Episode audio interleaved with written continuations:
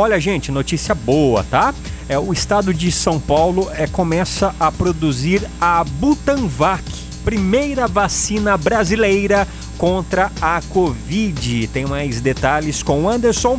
Fala, o Anderson. É isso, Fabinho. O governo de São Paulo anunciou que começou hoje a produzir a vacina brasileira contra a Covid-19, a Butanvac.